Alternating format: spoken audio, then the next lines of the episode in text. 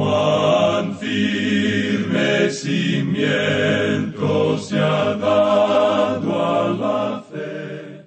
A través de la Biblia, un análisis de la Biblia libro por libro que le ayudará a crecer espiritualmente. Estos estudios fueron diseñados por el Dr. J. Vernon McGee. Acompáñenos en este fascinante recorrido a través de la Biblia. La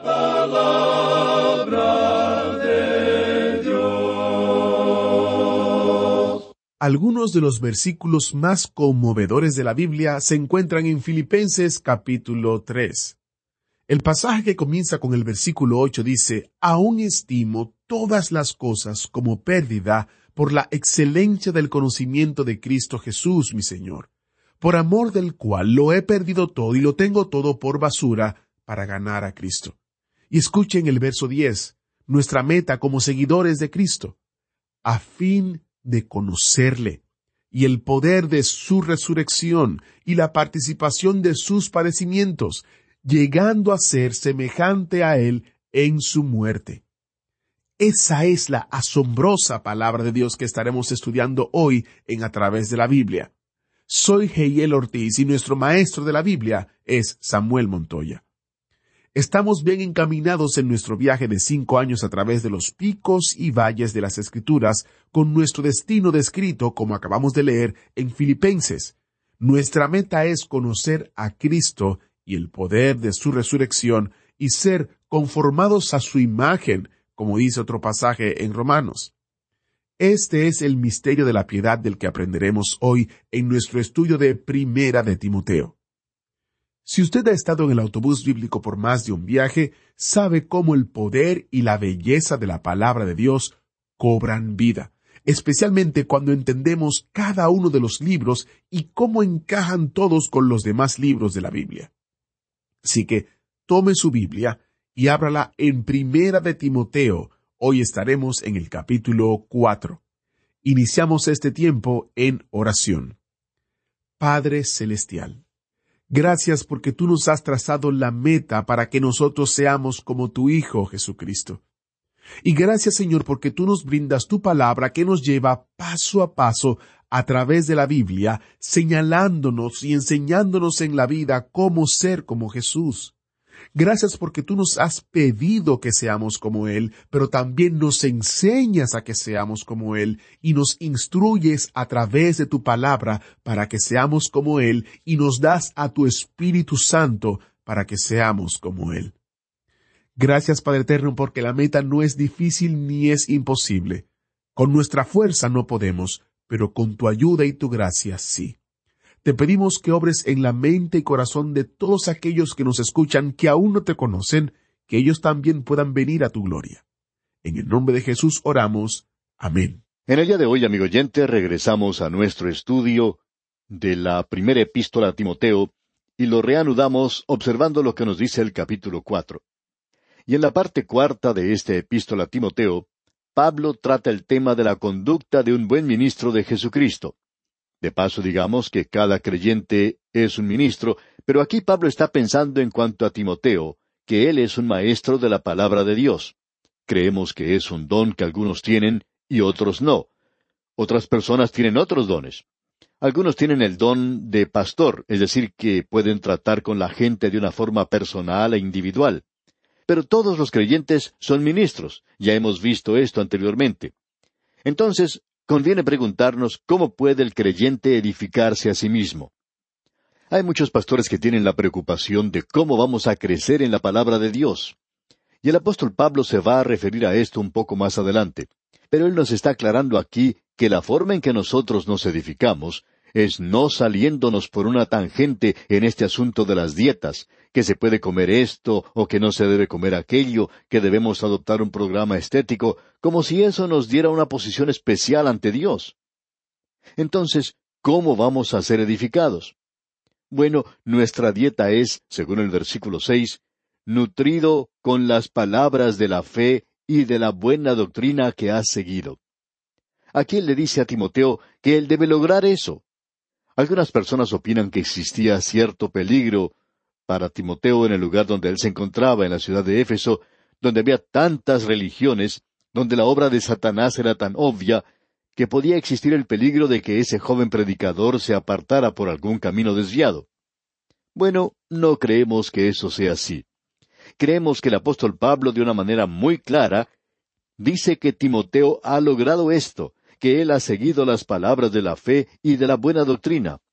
Eso es lo que tú debes pasar a los demás para que ellos también sean advertidos contra estas cosas, le dice el apóstol. Y él continúa indicando que eso es lo que él debe advertir a los demás, no sólo de la apostasía y de los falsos maestros, enseñando las palabras de fe él mismo, sino que tiene que rechazar lo que se menciona ahora a continuación en el versículo siete. Desecha las fábulas profanas y de viejas. Ejercítate para la piedad.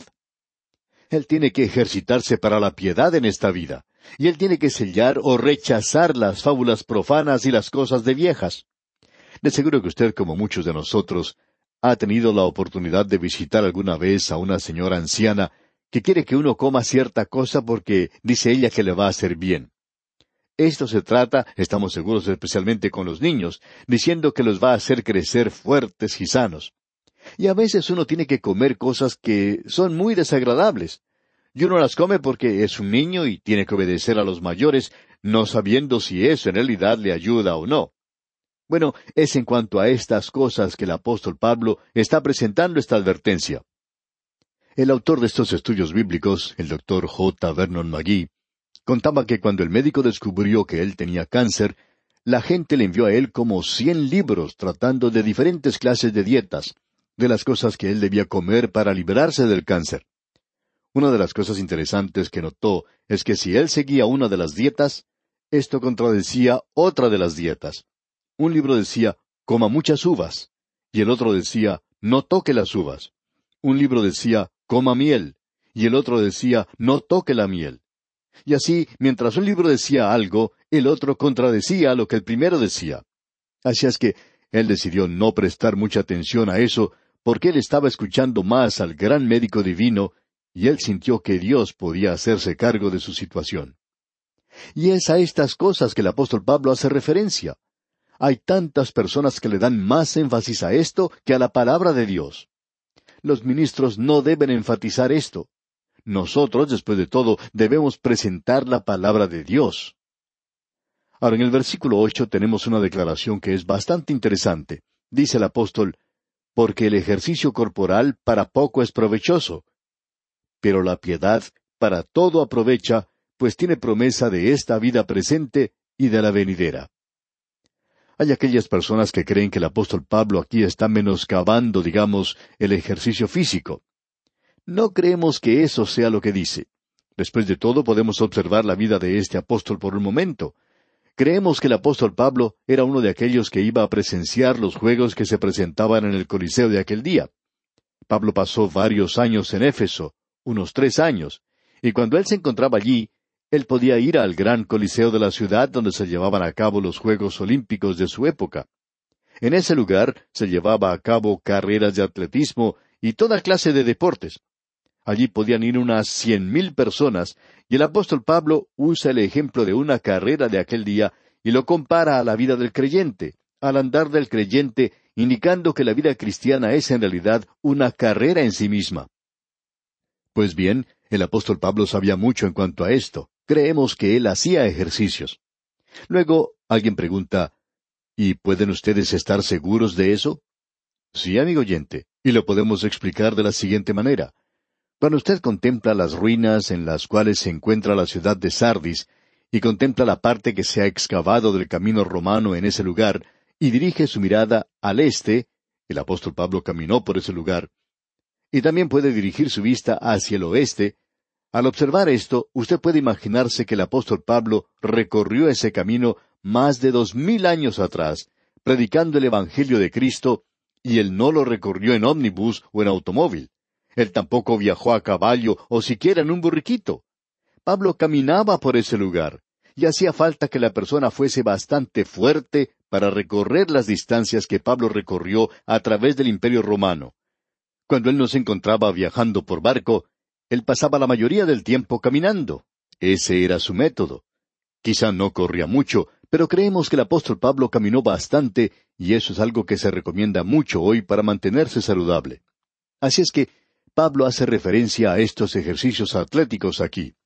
Y los ejercicios físicos son muy populares en cualquier país. Grandes ciudades tienen estadios y coliseos donde se lleva a cabo grandes espectáculos. Muchos creyentes dan más énfasis a esto que a las cosas de Dios hoy.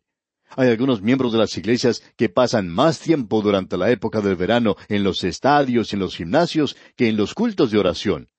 Y todo lo que el apóstol Pablo está diciendo aquí es que esto no está mal. Lo que él está diciendo es que hay que observar las cosas desde la perspectiva correcta. Dice, porque el ejercicio corporal para poco es provechoso, pero la piedad para todo aprovecha. Ahora, ¿cuál es la diferencia entre estas dos cosas en cuanto a importancia se refiere? Bueno, el ejercicio físico, el ejercicio del cuerpo, le ayuda a usted solamente en esta vida, porque más adelante usted va a recibir un cuerpo nuevo y entonces no habrá necesidad de ejercitarse. Pero la piedad, y esto, amigo oyente, nos indica algo. Escuche lo que Pablo está diciendo aquí. La piedad para todo aprovecha. Hay quienes dicen que el creyente puede regresar a Dios en términos o normas fáciles. Bueno, eso es cierto. Él puede hacer eso. Él puede regresar a Dios. También debemos decir que el creyente puede pecar. Pero, amigo oyente, una vida piadosa no solo tiene sus beneficios aquí en la tierra, sino que tendrá beneficios en la eternidad. Tenemos el ejemplo del hijo pródigo, quien perdió mucho cuando se fue a un lugar apartado de su hogar. Y cualquier creyente hoy que está viviendo una vida descuidada y no está viviendo una vida piadosa, descubrirá que aún en la eternidad él tendrá que pagar por haber actuado de esa manera. Ahora el apóstol Pablo dice que si uno hace ejercicios corporales, bueno, eso está bien. Creemos que Pablo lo hizo, como hemos mencionado. Pero él dice, un momento, amigo oyente. ¿Qué me dice en cuanto a la piedad? ¿Está demostrando usted el mismo interés en cuanto a la piedad como el que demuestra en cuanto al ejercicio físico, en cuanto a los hechos o sucesos deportivos? Y usted debe recordar que lo físico termina cuando se nos acaba esta vida, pero la piedad continúa en la vida siguiente. Es muy importante que veamos esto. Luego el apóstol Pablo le da mucho énfasis a lo que dice aquí en el versículo nueve. Leamos. Palabra fiel es esta y digna de ser recibida por todos. Es decir, que Él dice que aquí tenemos algo en lo cual podemos poner nuestra confianza total. Uno podía confiar en esto en la época de Éfeso, en el primer siglo, como puede hacerlo ahora, en el siglo XXI, y podrá confiar también en el siglo XXII si es que llegamos a esa época. Ahora, en el versículo diez de este capítulo cuatro de la primera epístola a Timoteo dice, que por esto mismo trabajamos y sufrimos oprobios, porque esperamos en el Dios viviente, que es el Salvador de todos los hombres, mayormente de los que creen. Nuevamente tenemos algo importante aquí. En primer lugar tenemos lo siguiente, que si usted se mantiene firme por Cristo, esto le va a costar algo. No hay ninguna duda en cuanto a eso. Lo siguiente que se menciona aquí y que es muy importante para nosotros es que el Señor Jesucristo es el Salvador de todos los hombres. En el día de hoy hay muchas discusiones y polémicas en cuanto a de qué color eran los ojos del Señor Jesucristo, por ejemplo. ¿Cuál era la apariencia física del Señor cuando estuvo aquí? ¿Era rubio o era moreno? Cierto hombre en una ocasión le dijo a su pastor, ¿sabe una cosa? He visto un cuadro terrible. Pintaron a Cristo negro. Y el pastor le respondió, Bueno, ¿y por qué no? Él es el Salvador de todos los hombres. Amigo oyente, lo importante es el comprender no de qué color era su piel o el color de su cabello, ni si era alto o bajo o cuánto pesaba. Eso no es lo importante, y la Escritura nunca me informa en cuanto a esto. Aunque él fue un hombre, nunca se nos dice nada en cuanto a su descripción física. Sin embargo, amigo oyente, la Biblia nos informa que Él es el Salvador de todos los hombres. Y no importa quién sea usted, Él puede ser su Salvador. Él es el único Salvador. Pero ¿qué dice al final del versículo? De los que creen. Usted puede volverse a Él si quiere hacerlo. Estamos seguros que usted ha podido observar muchos buses recorriendo las calles y avenidas de la ciudad. Y si usted quisiera, pudiera subir en cualquiera de ellos, paga su pasaje y puede subir. Sin embargo, no toda la gente está haciendo eso. Y lo mismo podemos decir en cuanto al Señor Jesucristo. Cristo es el Salvador de todos los hombres, mayormente de los que creen. Usted, amigo oyente, tiene que creer para poder subir a ese bus. Y eso es lo importante de ver de nuestra parte. Ahora leemos en el versículo once, Esto manda y enseña. Y luego el versículo doce dice, Ninguno tenga en poco tu juventud. Habría aquellos en la iglesia que dirían, Bueno, él es un jovencito solamente, no sabe mucho todavía. Y quizá fuera así, pero ninguno tenga en poco tu juventud, sino sé ejemplo de los creyentes. Ahora, ¿cómo puede uno evitar que los demás lo critiquen o digan que uno es demasiado joven? Bueno, no se porte como un joven insensato. Debemos decir las cosas claramente. Un joven estudiante de un seminario, preparándose para el pastorado, decía que a él siempre le daba temor hablar en la congregación cuando veía una persona de edad que le estaba escuchando. Un anciano pastor que le escuchó hablar así, le dijo que no se preocupara por eso, y citó este versículo de las Escrituras que tenemos ante nosotros aquí en la primera epístola a Timoteo capítulo cuatro versículo doce. Y él enfatizó que uno tiene que ser un buen ejemplo para los creyentes. Eso es lo importante. No es la edad lo que es importante, sino si uno es ejemplo de los creyentes. ¿De qué manera? En palabra, conducta, amor, espíritu, fe y pureza. En el día de hoy quizá tengamos lo que se llama una nueva moralidad. La Biblia también tiene una nueva moralidad, y aquí la tenemos ante nosotros. Y amigo oyente, en la época en que vivimos nosotros, esto que estamos diciendo puede ser algo completamente nuevo para muchas personas. Y queremos decir esto porque sabemos que hay muchos jóvenes que nos están escuchando. Aquí tenemos la norma de Dios. Tenemos que ser ejemplo hoy en palabra, en nuestra conversación, en nuestra conducta, en nuestro amor, en nuestro espíritu, en fe y en pureza. Luego en el versículo trece dice el apóstol, Entre tanto que voy, ocúpate en la lectura, la exhortación y la enseñanza. Llegamos aquí a algo un poco diferente en esta sección. En primer lugar, él le dice a este joven predicador, aparentemente Timoteo era un hombre joven, creemos que tendría unos treinta años. Pablo le dice que el ministro debe leer las escrituras públicamente. ¿Con qué propósito? Para consolar y para enseñar. Dice el apóstol, entre tanto que voy, ocúpate en la lectura, o sea, lee la palabra de Dios, en la exhortación y la enseñanza.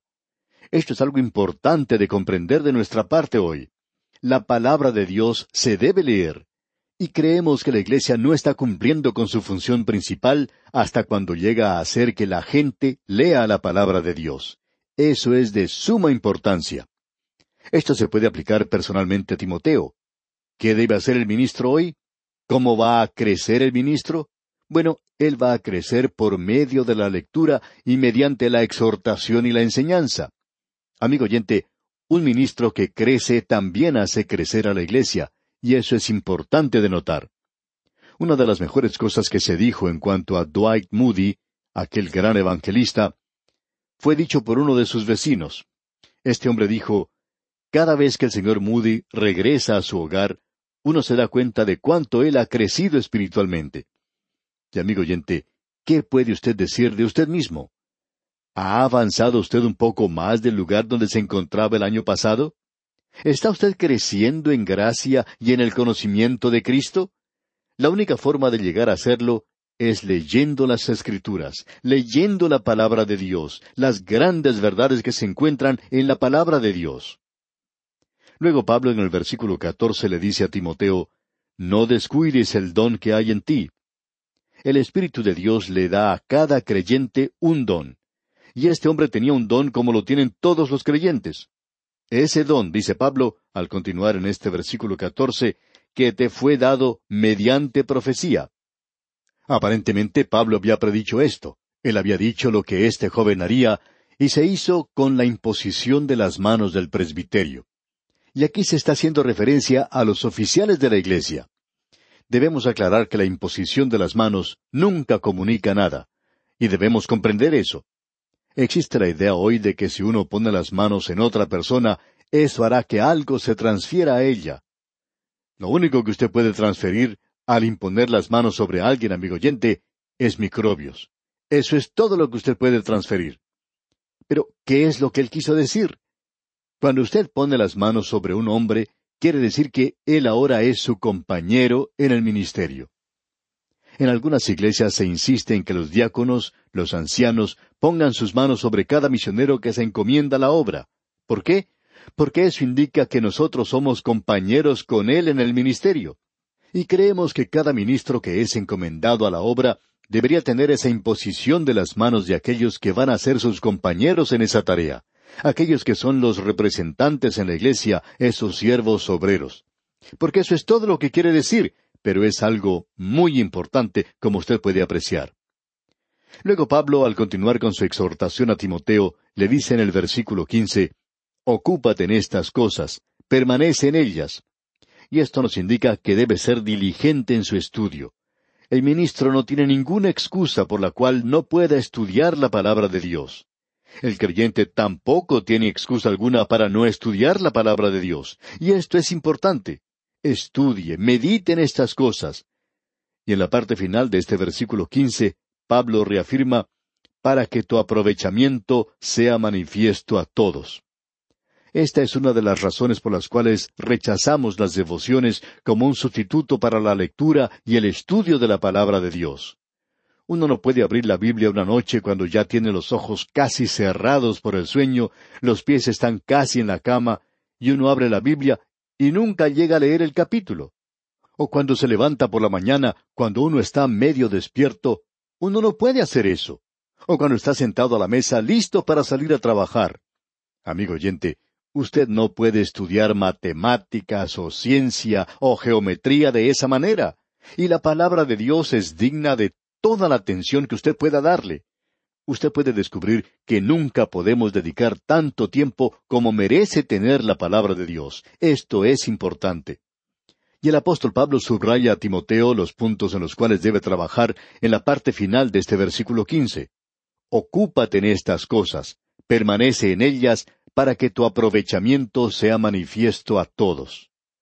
Una de las mejores cosas que usted puede decirle a su predicador es, usted está mejorando mucho en su predicación. Esto es lo mejor que uno sí puede decirle a él. Luego, al finalizar este capítulo cuatro, el apóstol Pablo le hace una recomendación más a Timoteo en el versículo dieciséis. Ten cuidado de ti mismo y de la doctrina. Persiste en ello, pues haciendo esto te salvarás a ti mismo y a los que te oyeren. Permítanos decir, amigo oyente, sin intención de ofender a nadie, que Dios tenga misericordia con aquel ministro que no está predicando la palabra de Dios. A nuestro juicio, ese es un pecado terrible. Sería mejor si él fuese un criminal que el ser un hombre que se supone debe presentar la palabra de Dios y no lo está haciendo. Y eso es lo que el apóstol Pablo nos está diciendo aquí. Y eso es lo que corresponde a la iglesia en el día de hoy. Bien, amigo oyente, vamos a detenernos aquí por hoy. Dios mediante entraremos a estudiar el capítulo cinco de esta primera epístola a Timoteo en nuestro próximo programa. Que Dios derrame sobre usted sus ricas bendiciones. Agradecemos que nos acompañara en el estudio de hoy. Le invitamos a que visite nuestro sitio en internet a través de la biblia.org. Ahí puede suscribirse para recibir las notas y bosquejos de lo que estamos estudiando y noticias del ministerio. También encontrará la variedad de libros y materiales gratuitos que tenemos para usted. El sitio es a través de la biblia.org. Todo lo que hacemos es posible gracias al Señor y a personas como usted que se unen a nosotros en la obra de llevar la palabra entera al mundo entero. A través de la Biblia es una producción de Radio Transmundial.